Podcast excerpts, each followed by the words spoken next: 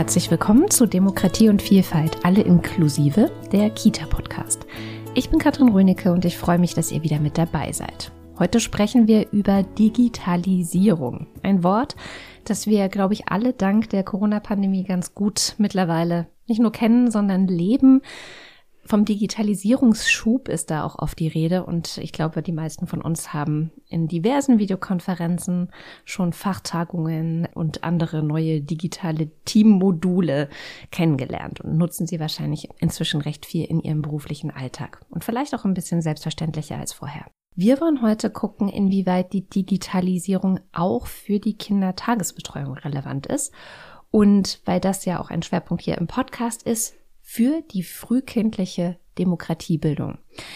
Mein Gast ist Dr. Anke Lang, Diözesanreferentin beim Caritasverband für das Bistum Essen und verantwortlich für das Referat Bildung, Erziehung und Betreuung in der frühen Kindheit. Frau Dr. Lang ist Erziehungswissenschaftlerin und als Privatdozentin im Fachbereich Erziehungswissenschaft unterrichtet sie zur Interdisziplinarität wissenschaftlicher Körperdiskurse Studierende der Erziehungswissenschaft, der Kindheitspädagogik und Lehramtsstudierende aller Schularten an den Universitäten Wuppertal und Erlangen-Nürnberg. Sie ist außerdem Mitglied im Vorstand des KTK Bundesverbands auf Diözesanebene berät und begleitet und unterstützt Ankelang örtliche Träger von Kindertageseinrichtungen, beispielsweise in Fragen der Qualitätssicherung und Organisationsentwicklung sowie zu den Themen Inklusion, Partizipation, Sprachbildung und Digitalisierung, also genau unsere Themen heute hier. Schön, dass Sie heute bei mir sind, Frau Dr. Lang. Liebe Frau Rönnecke, ich danke Ihnen für die freundliche Begrüßung und Einführung und freue mich auch sehr, dass wir heute zum Thema Digitalisierung im Bereich frühkindliche Bildung miteinander ins Gespräch kommen. Vielleicht können Sie mir kurz nochmal erklären, was genau eine Diözesanreferentin ist. Ich habe das Wort übrigens vorher üben müssen, damit ich es hier fehlerfrei sprechen kann. Was machen Sie da genau? Ja, Sie haben richtig gesagt, ich bin beim Caritasverband für das Bistum Essen tätig und das ist ein Diözesanverband, das heißt, ich bin auf Bistumsebene tätig. Wir haben auf der kommunalen Ebene Caritasverbände, also in den einzelnen Städten, sogenannte Ortscaritasverbände. Und meine Aufgabe ist eben überkommunal auf der Diözesanebene für den Caritasverband im Bistum Essen. Die äh, sozialpolitische Interessensvertretung für, den, für die Kindertageseinrichtungen zu bespielen. Ja, das heißt, Sie sind da Ansprechpartnerin für all die Themen und Schwerpunkte, wie zum Beispiel Partizipation, Inklusion und so weiter, die ich gerade genannt habe. Genau, richtig. Jetzt sprechen wir heute über Digitalisierung in der Kita und ich kann mir vorstellen, dass viele Menschen denken, äh, okay, in der Kita sollte nicht die Kita so ein Raum sein, wo mit Bauklötzen aus Holz gespielt wird und Lieder gesungen werden und alle möglichen Bilder sind da vielleicht im Kopf, aber ein wenigstens dort ein handyfreier, tabletfreier, digitalfreier Raum sein. Ich zitiere mal äh, Klaus und Michael Fröhlich-Gildhoff. Die haben in einem Fachbeitrag aus dem Jahr 2017 geschrieben, oder gewarnt, und zwar Zitat, vor einer leichtfertigen oder gar euphorischen Einführung von Tablets, Smartphones etc. in Kindertageseinrichtungen. Und es sei, nochmal Zitat, nicht zu verstehen, warum diese Medien zum Alltag in Kindertageseinrichtungen gehören sollten. Was sagen Sie dazu? Ich teile diese Einschätzung äh, nicht, zumal ich weder eine leichtfertige Anwendung in der Praxis wahrnehme, noch den Diskurs, den es zu Medienbildung in der Kita gibt, als einseitig oder euphorisch bezeichnen würde. In meiner Funktion als Referentin beim Caritasverband für das Bistum Essen habe ich jetzt in den knapp drei Jahren der Corona-Pandemie die Träger von Kitas, aber auch Kita-Leitungen durch die Pandemie begleitet und äh, im Rahmen der Corona-Pandemie, Sie haben es vorher schon gesagt, haben wir natürlich so einen Digitalisierungsschub erlebt. Aber wenn ich meine Praxiserfahrungen aus diesen drei Jahren Träger- und Leitungsbegleitung reflektiere, dann habe ich dort die pädagogischen Fachkräfte, wenn es um den Einsatz digitaler Medien geht, sehr kompetent und professionell erlebt. Die pädagogischen Fachkräfte haben auch in der akuten Krisenzeit ähm, sehr umfänglich reflektiert und Vor- und Nachteile des Einsatzes digitaler Medien abgewogen. Und auch jetzt im Nachgang, wo sich die akute Aufregung um Corona, nicht die Krisensituation als solche, aber doch die akute Aufregung etwas legt, reflektieren sie ihre Erfahrungen aus der Corona-Pandemie und sind sehr interessiert an weiteren Fort- und Weiterbildungen in diesem Bereich, so dass ich da eben keineswegs eine leichtfertige Anwendung sehe. Auch der Diskurs, den es zum Thema gibt, im Kontext der Wissenschaft, sowie die Handreichungen, die Praxisleitfäden und die Arbeitshilfen, die es für Medienbildung in der Kita gibt, weil das Thema ist ja nicht erst seit Corona im Bereich frühkindliche Bildung präsent, wägen stets Möglichkeiten und Grenzen ab, verweisen auf die Chancen, verweisen auf Risiken und sind somit auch nicht euphorisch, sondern durchaus reflektiert. Das heißt, Sie würden sagen, dieser Diskurs, den Sie erleben im Fachpublikum, nenne ich das jetzt mal, auf wissenschaftlicher Ebene, der ist wesentlich differenziert. Man muss auch sagen, es ist von 2017, das ist fünf mhm. Jahre alt. Vielleicht ähm, haben die beiden auch inzwischen eine andere Entwicklung gemacht, aber es ist einfach schon sehr viel differenziert. Ja, es ist ein differenziertes Bild. Es gibt äh, immer Praxisimpulse für die medienpädagogische Arbeit, aber es werden dabei immer auch schon Aspekte des Datenschutzes oder Bild- und Persönlichkeitsrechte von Kindern erörtert.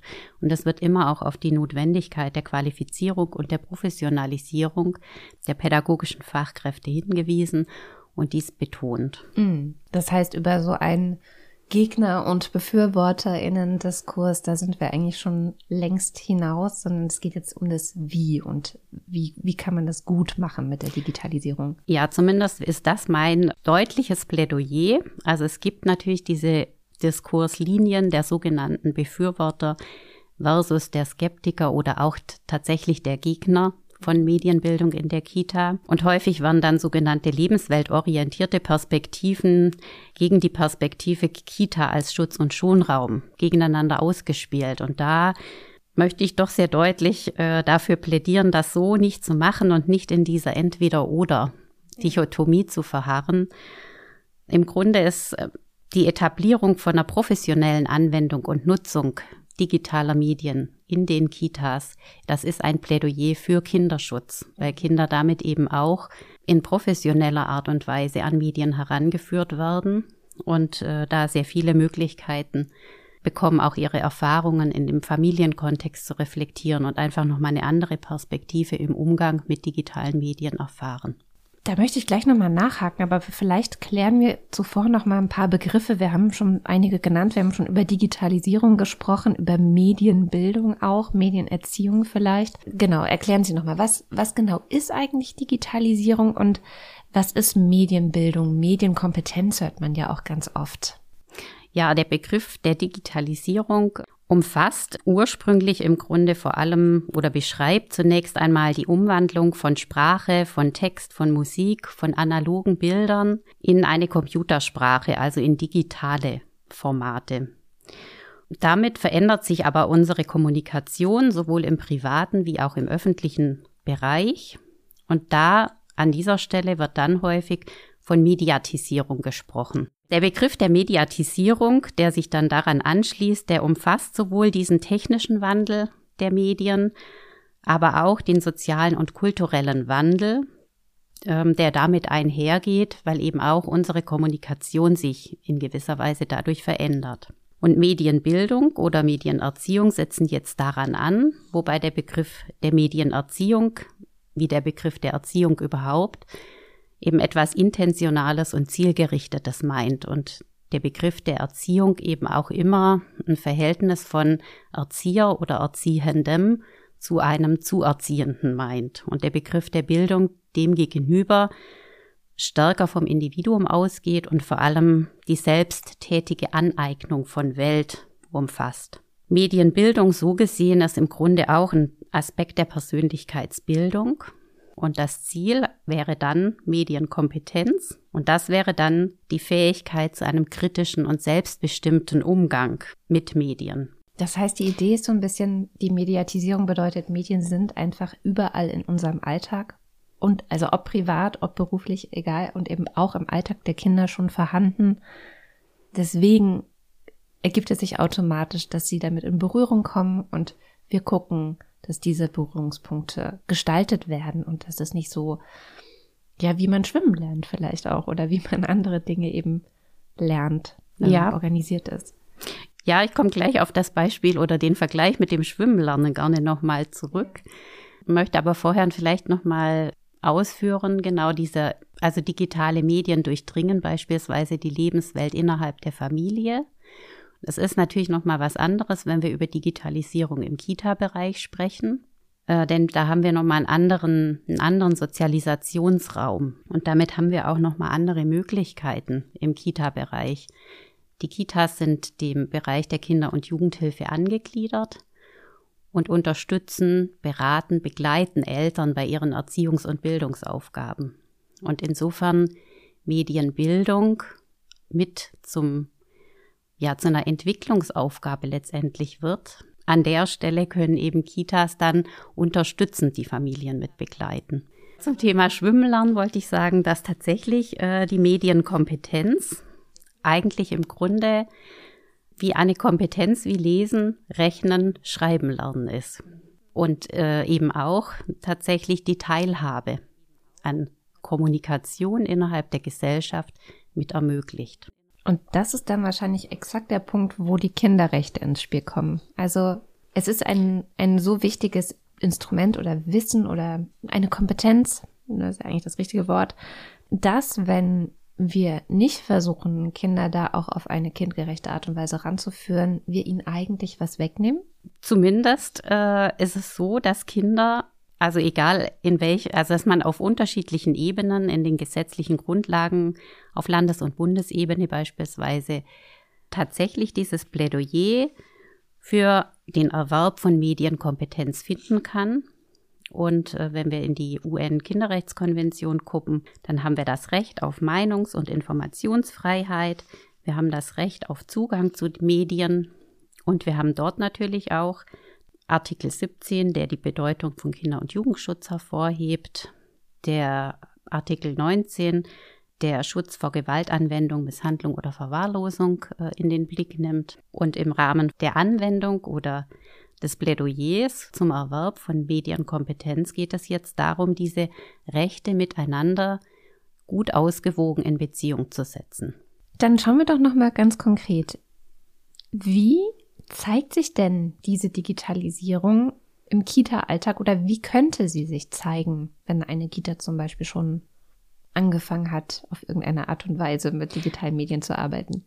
Ja, wenn wir danach gucken, wo kommen digitale Medien in der Kita vor und wofür werden sie genutzt, dann zeigt sich ein sehr vielschichtiges Feld. Also im Diskurs werden unterschiedliche Ebenen ähm, unterschieden und meines Erachtens hilft das auch nochmal, dieses komplexe Feld digitale Medien im Bereich Kindertageseinrichtung zu strukturieren, wenn man sich die unterschiedlichen Ebenen einmal vor Augen führt.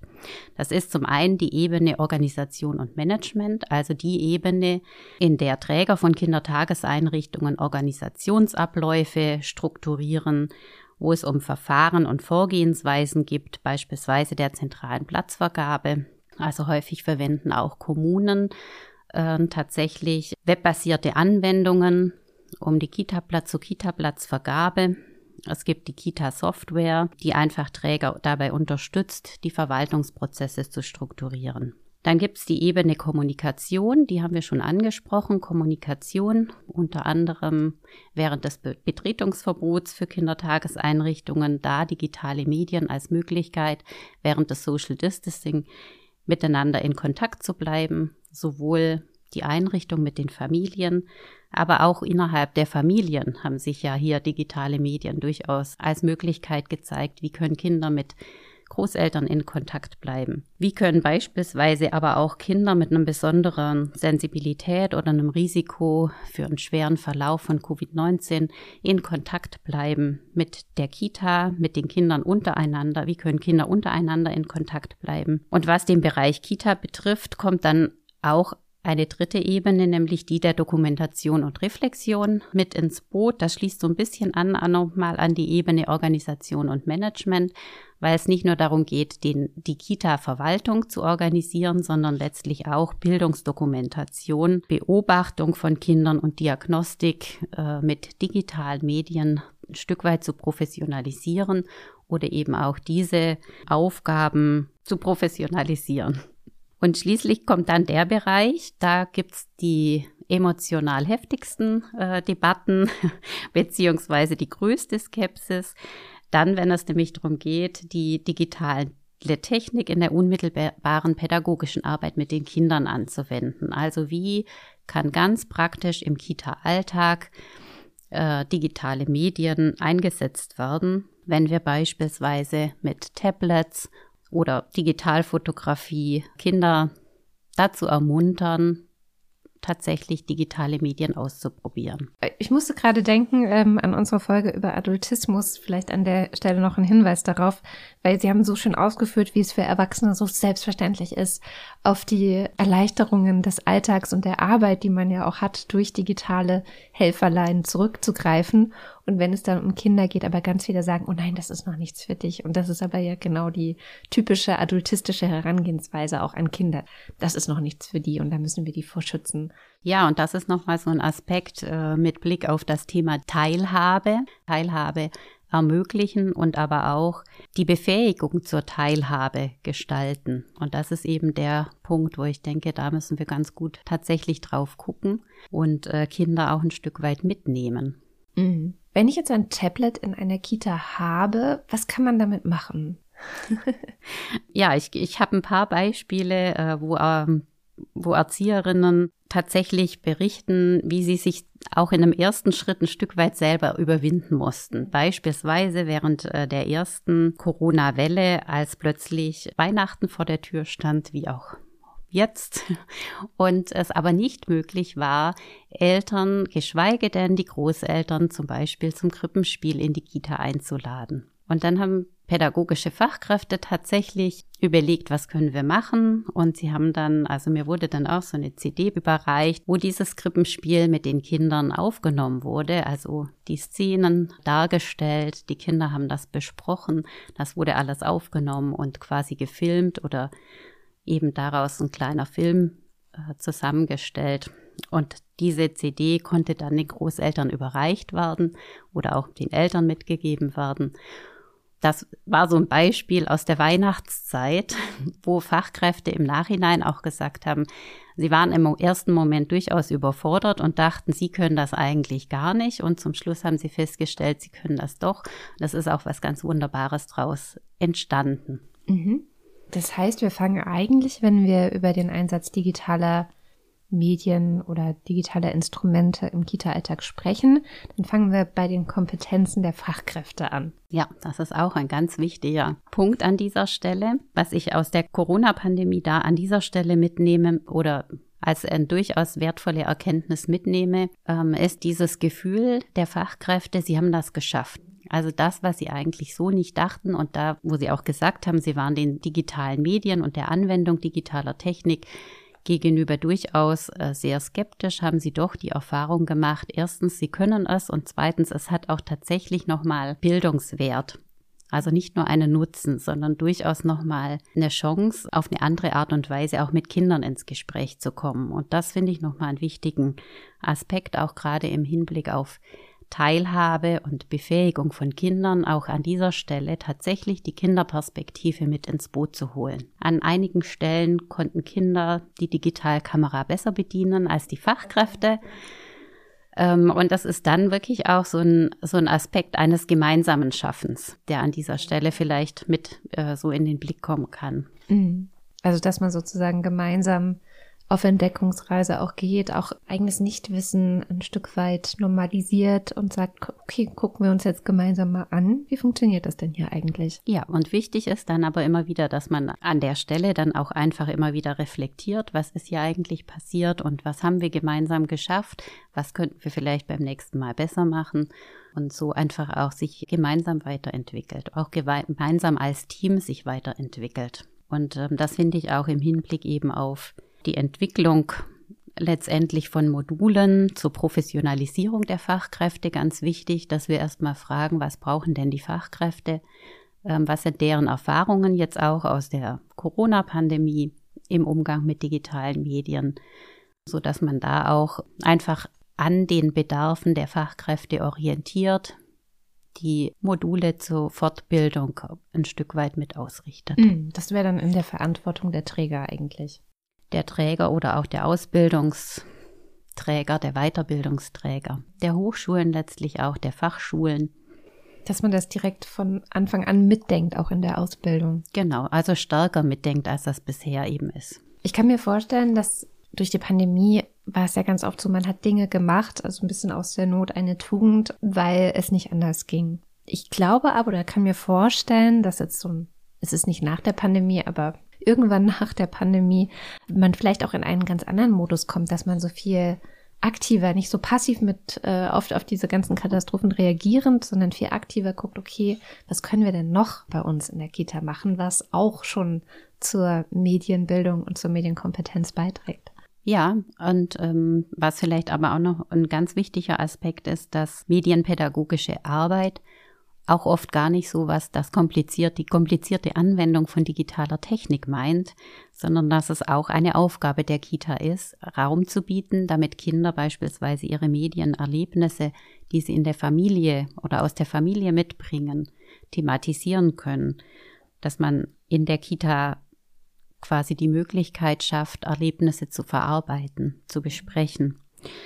Ähm, und wir haben auch festgestellt, also viele Familien sind oft auch überfordert mit dem, was es an technischen Möglichkeiten gibt, mit den Diskussionen, die es darum gibt, wie lange darf ein Kind wann am Tablet spielen etc. Und da haben einfach Fachkräfte auch nochmal eine wichtige Aufgabe, Eltern beratend zu unterstützen und kompetent zu begleiten und ähm, an dieser Stelle spielen oft auch die eigenen Erfahrungen eine große Rolle. Was wir auch noch gesehen haben ähm, im Rahmen oder im Lichte der Corona-Pandemie war die Tatsache, dass Kita-Träger durchaus auch sehr unterschiedlich aufgestellt sind, dass wir da eine hohe Heterogenität in der Trägerlandschaft haben und dass es, ähm, wenn wir zukünftig in der Trägerberatung sind oder auch äh, von Seiten der Politik die entsprechenden Rahmenbedingungen gestaltet werden, rechtlicher und finanzieller Art, dass wir einen Handlungsspielraum brauchen, also dass wir im Grunde eine Strategie brauchen, wie man auch mit diesen unterschiedlichen Trägerstrukturen, wie man da gut handeln kann, wie man da spezifische Angebote macht, denn es ist auch so, dass nicht jede Kita quasi dieselben Rahmenbedingungen hat und auch nicht dieselben Bedarfe. Und dass man da eine gewisse Flexibilität hat, wie man als Träger sowas gut umsetzen kann. Das meinten Sie wahrscheinlich vorhin auch mit Modulen, dass man so verschiedene Angebote schafft mit verschiedenen Level von, okay, ihr seid eine sehr, sehr große Kita mit viel Personal, wie können wir das da angehen? Gibt es eher, eher kleine Kitas mit wenig Personal gibt es ähm, Kitas in bestimmten Milieus oder Kitas mit bestimmten Integrationsansatz und so weiter und so fort. Also es gibt ja die unterschiedlichsten Ausprägungen, dass man da nochmal guckt. Ja, und tatsächlich dann auch eine Ebene äh, quasi darüber, dass man auf der Trägerebene guckt, dass es eben einen Unterschied macht, ob ein Träger circa 260 Einrichtungen hat oder ob ein Träger ist, der vielleicht nur zwei, drei Einrichtungen hat dass wir da einfach auch eine Flexibilität darin brauchen, wie man dann entsprechend gut das Thema Digitalisierung in der Kita umsetzen kann. Was ist Ihre Erfahrung? Was hilft den Einrichtungen und den Fachkräften dabei, sich dem Thema zu öffnen, zu nähern, vielleicht einen Anfang zu machen? Im Moment äh, ist es vor allem das Angebot, die Erfahrungen zunächst mal zu reflektieren, das nochmal aufzuarbeiten, ähm, und die Dinge nochmal aus einer anderen Perspektive zu betrachten. Das ist das, was den äh, Fachkräften im Moment auf jeden Fall gut hilft. Also sie haben sozusagen, das ist das, was Sie vorher beschrieben haben, raus aus diesem Krisenmodus und dass man da nochmal, dass auch diese Erfahrungen auch nochmal in einen anderen Kontext stellt und sie rückbindet vielleicht auch an das, was im Diskurs zum Thema Medienbildung oder auf wissenschaftlicher Ebene zum Thema Medienbildung schon lange diskutiert ist, so dass man da ein bisschen diese Verknüpfung von Praxiserfahrung und Praxisebene hin zur Theorie oder zu dem, was dann auch in den Handreichungen Einfluss findet, dass man da so ein bisschen diese Schnittstellen letztendlich gut bedient. Das heißt, da gibt es auch entsprechende Informationsmaterialien, die man sich anschauen kann und wo man dann gucken kann, gemeinsam vielleicht auch im Team gucken kann, was war eigentlich bei uns, wie ordnet sich das in den großen Zusammenhang ein Und wie kann man mit dieser Erfahrung nochmal gucken, wie man ja in Zukunft damit umgehen möchte? Ja, das sind, glaube ich, ganz wichtige Reflexionsangebote, genau, die man äh, machen muss und die auch die Kita-Leitungen vor Ort brauchen.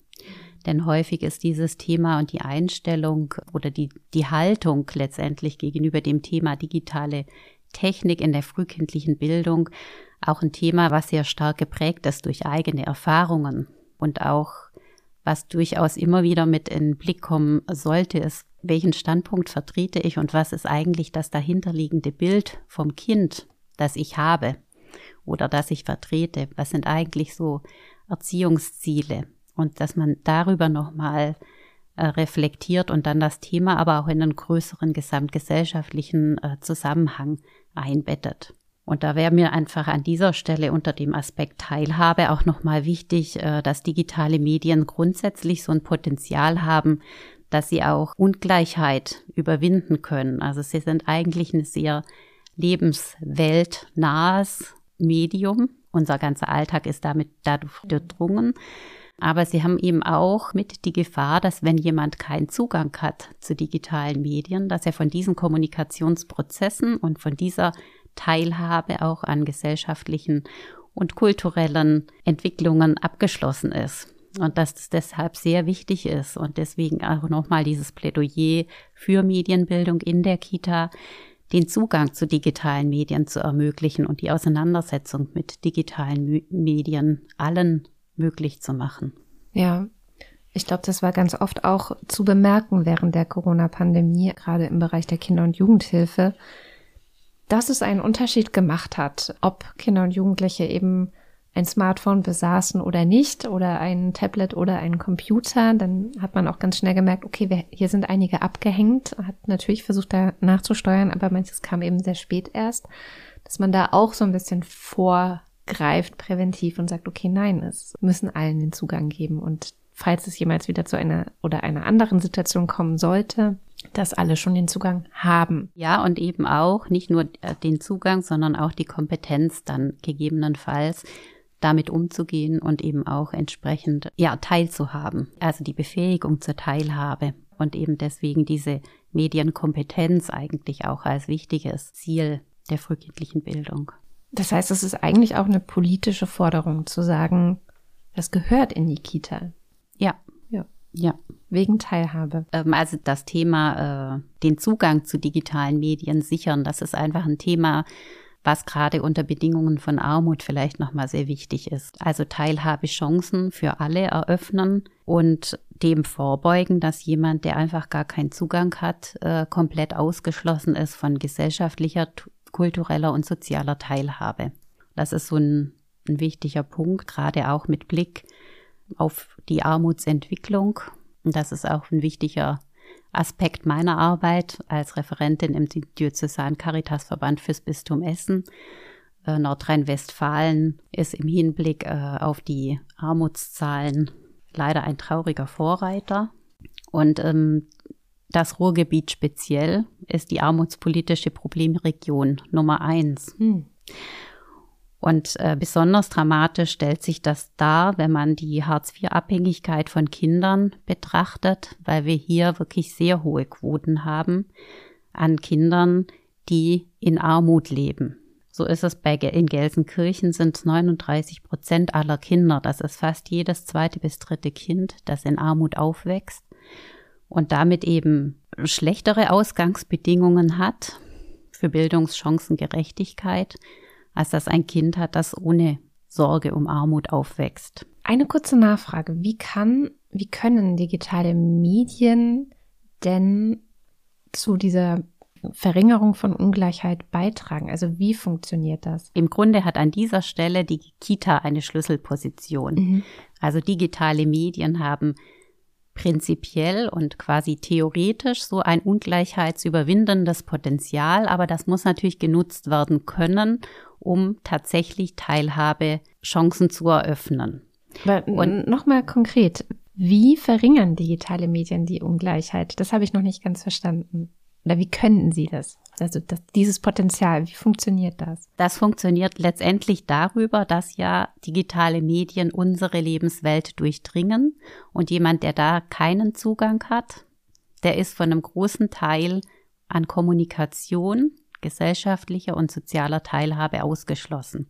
Mhm. Also es sind nicht die digitalen Medien, äh, die dieses Ungleichheitspotenzial. Weil ich hätte gedacht, dass das auch funktioniert. Ich hätte jetzt gedacht, sowas wie Kinder von eher reicheren Eltern gehen vielleicht auch mal in ein klassisches Konzert oder so.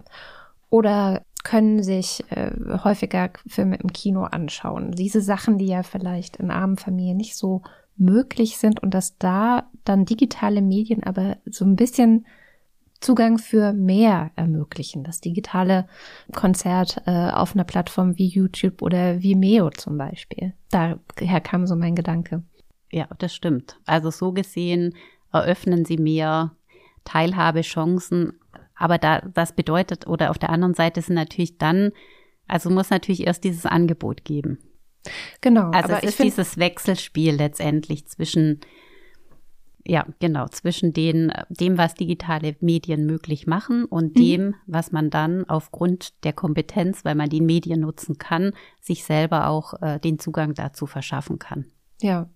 Ich zum Beispiel habe digital Ukulele spielen gelernt, also ein Instrument mit digitalen Medien, weil es einfach so viele Tutorials, freie Tutorials ähm, in dieser ganzen Social Media Welt gibt, dass man dann mit Menschen aus der ganzen Welt gemeinsam Ukulele lernen kann, sowas. Mhm.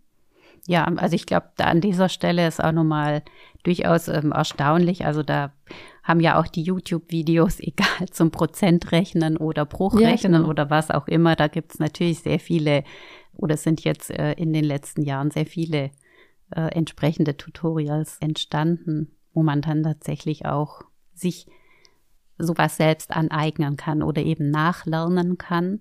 Ohne die und, teure Nachhilfe bezahlen zu müssen. Genau, setzt aber trotzdem voraus, dass man über die Kompetenz verfügt mhm. und auch über die entsprechende Hardware, damit man sich diesen Raum erstmal überhaupt erschließen kann. Ja, ich fand es nur noch mal wichtig klar zu machen, wie viel zugänglicher und offener und eben auch niedrigschwelliger wenn man denn die Kompetenz besitzt, dann auch diese digitalen Medien nutzbar gemacht werden im weiteren Verlauf vielleicht auch einer Bildungskarriere auf der Schule oder ähm, im Studium oder sowas. Ja. Mhm. Und an dieser Stelle auch nochmal wichtig, dass äh, das auch letztendlich die Erfahrung voraussetzt, dass man digitale Medien tatsächlich nutzt, um sich Lebenswelt anzueignen mhm. oder Themen aus der Lebenswelt also damit digitale Medien nicht nur zum Zeitvertreib, um irgendwas zu spielen, was auch wichtig ist, schön ist, aber tatsächlich als Medium der Weltaneignung mhm. zu nutzen.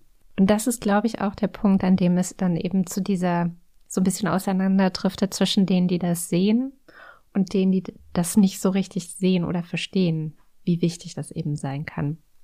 Ja, und grundsätzlich wird den Kitas eben tatsächlich diese Möglichkeit zugeschrieben, dass sie für Kinder, die in Armut aufwachsen, ein Stück weit die Startpositionen verbessern können oder die Startbedingungen verbessern können, dass sie herkunftsbedingte Ungleichheiten mit ausgleichen können und dass sie so die Teilhabebarrieren für Kinder ein Stück weit mit abbauen können, mhm. indem sie sie beispielsweise eben zur kompetenten Nutzung von Medien äh, ein Stück weit befähigen um aber auch die SkeptikerInnen und äh, GegnerInnen noch mal ein bisschen mit ins Boot zu holen. Es ist nicht so, dass es keine Grenzen gibt oder dass digitale Medien immer und in allen Bereichen sinnvoll sind. Im Bereich Kita jetzt meine ich natürlich, Nein. also im Kita-Alltag, sondern das gehört auch mit dazu, nehme ich an, zu gucken, okay, wo passt Natürlich Grenzen aushandeln ist genauso ein Thema oder Grenzen setzen.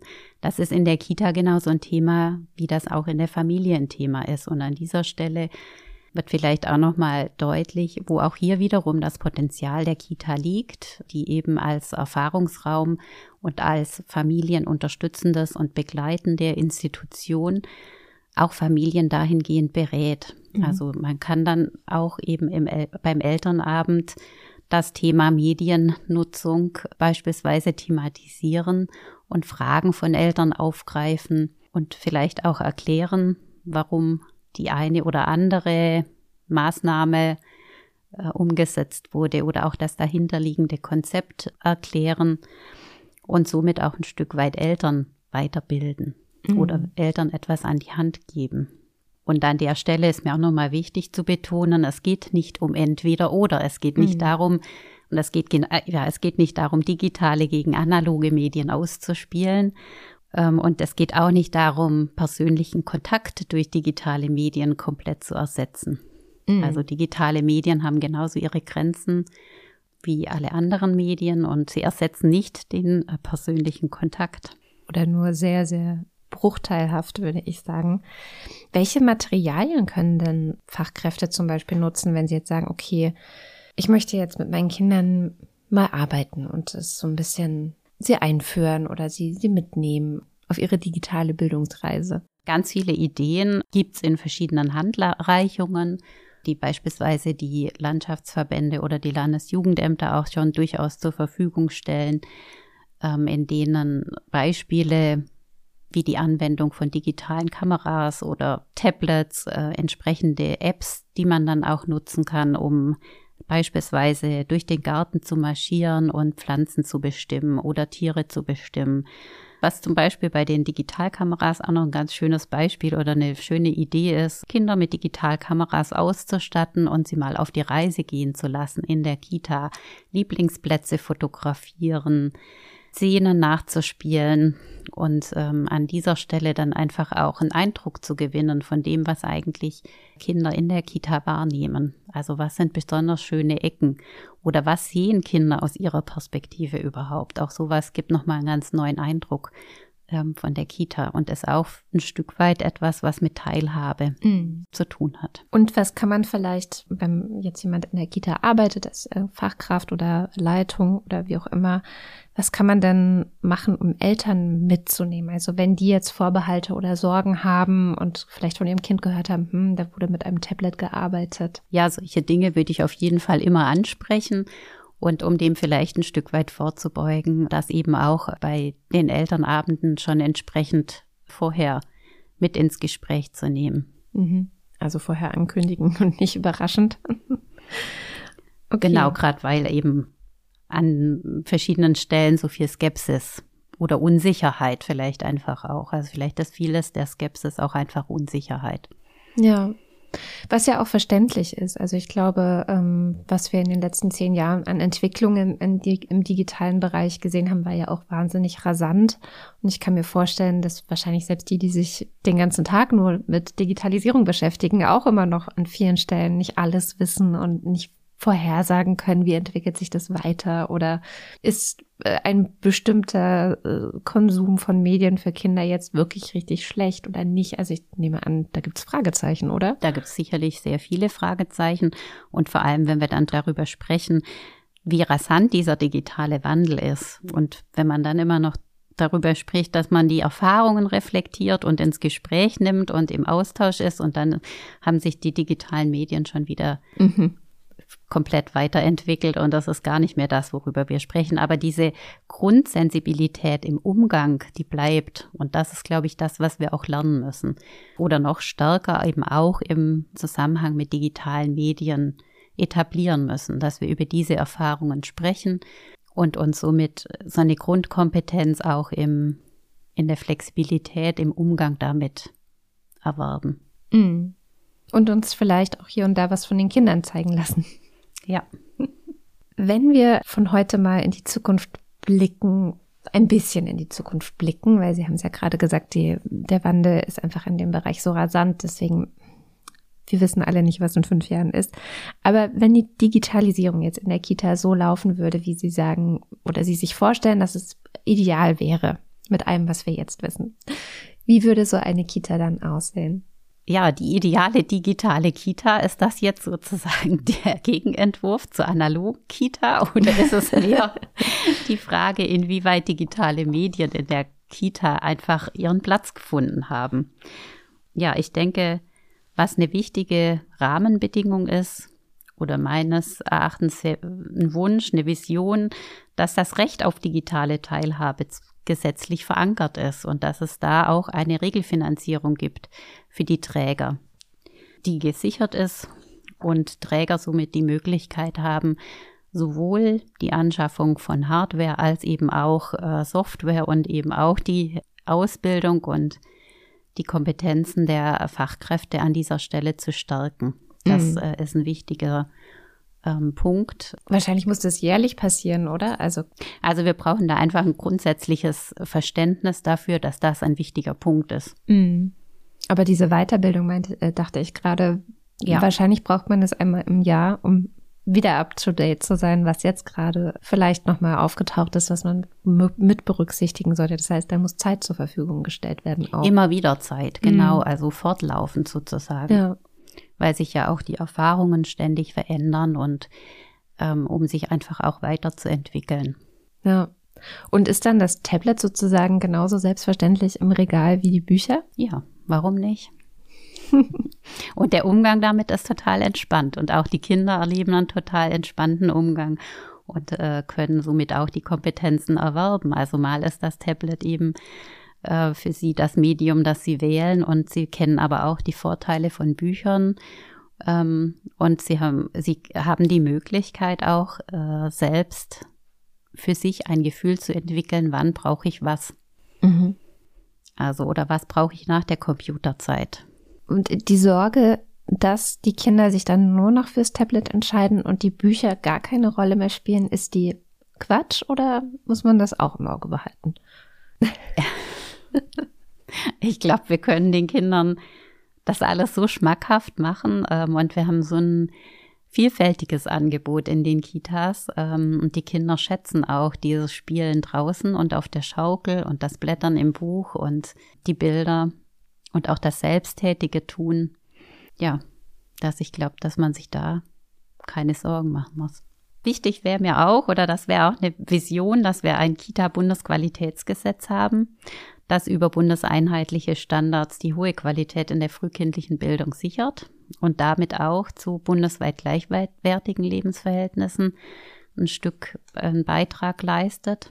Sind die Unterschiede noch sehr groß, würden Sie sagen? Ja, die sind durchaus noch groß und zwar einfach, das hat einfach mit dem Föderalismus zu tun mhm. und damit, dass die Bundesländer selbst oder ein Stück weit äh, eigenständig äh, die rechtlichen und finanziellen Regelungen auch für den Kindertagesbereich festlegen können. Und äh, diese insgesamt hohe gesamtgesellschaftliche Bedeutung der frühkindlichen Bildung, die jetzt im Rahmen oder im Zuge auch der Corona-Pandemie so deutlich geworden ist, ähm, dass wir die irgendwie finanziell gut hinterlegt haben, das wünsche ich mir. Denn die familien- und arbeitsmarktpolitische Relevanz der Kindertageseinrichtungen ist mehr als deutlich geworden. Wunderbar. Dann komme ich nochmal zum Fazit. Also, ich fasse zusammen, digitale Medien gehören schon in die Kita, weil sie einfach in der Lebenswelt der Kinder und der Erwachsenen auch, der Familien ähm, vorhanden sind. Das ist das Stichwort Lebensweltorientierung hier. Und auch wichtig zu beachten ist, dass Teilhabe und Chancen heutzutage einfach davon abhängen, wie gut ein Mensch mit digitalen Medien umgehen kann. Stichwort Medienkompetenz. Und deswegen müssen wir es eigentlich sogar schon in der Kita mitdenken und natürlich dann auch das Personal entsprechend ausbilden.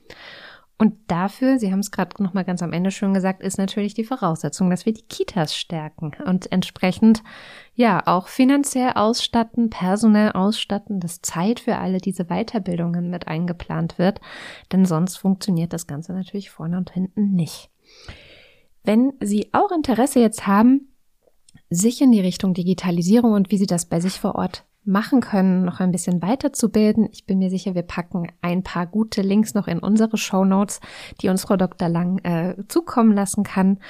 Auf jeden Fall an dieser Stelle vielen Dank für Ihre Expertise. Ja, ich danke Ihnen ganz herzlich. Vielen Dank für den netten Austausch. Und damit sind wir auch schon am Ende unserer siebten Podcast-Folge. In der nächsten werden wir dann über das Thema Elternpartizipation sprechen. Wir freuen uns, wenn ihr dann auch wieder mit dabei seid. Die heutige Folge wurde konzipiert von Nicole Tappert und Laura Martin von der Arbeitsgemeinschaft für Kinder- und Jugendhilfe, kurz AGJ, sowie von Vera Katona von der Zentralwohlfahrtsstelle der Jugend in Deutschland. Redaktion Cosima Schmidt, Produktion ASK Berlin, am Mikrofon war Katrin Rönecke. Und wir freuen uns sehr, wenn ihr diesen Podcast weiterempfehlt, wo immer ihr könnt. Ihr könnt uns auch zum Beispiel in Apple Podcast oder auch bei Spotify einen Stern nein, mehrere Sterne natürlich geben und eine nette Bewertung dalassen. Das hilft immer wieder anderen Leuten, den Podcast zu finden. Demokratie und Vielfalt alle inklusive. Der Kita-Podcast ist eine Podcast-Reihe des Projekts Demokratie und Vielfalt in der Kindertagesbetreuung. Das Vorhaben ist ein gemeinsames Projekt der sechs Spitzenverbände der freien Wohlfahrtspflege. Diese sind die Arbeiterwohlfahrt Bundesverband, der Paritätische Gesamtverband in Kooperation mit seinem Berliner Landesverband und dem Bundesverband für Kindertagespflege, die Diakonie Deutschland, Zentralwohlfahrtsstelle der Juden in Deutschland, das Deutsche Rote Kreuz, der Deutsche Caritasverband, vertreten durch den KTK Bundesverband und zum Schluss noch die Arbeitsgemeinschaft für Kinder- und Jugendhilfe, kurz AGJ. Und das Projekt wird im Rahmen des Bundesprogramms Demokratie leben von 2020 bis 2024 gefördert.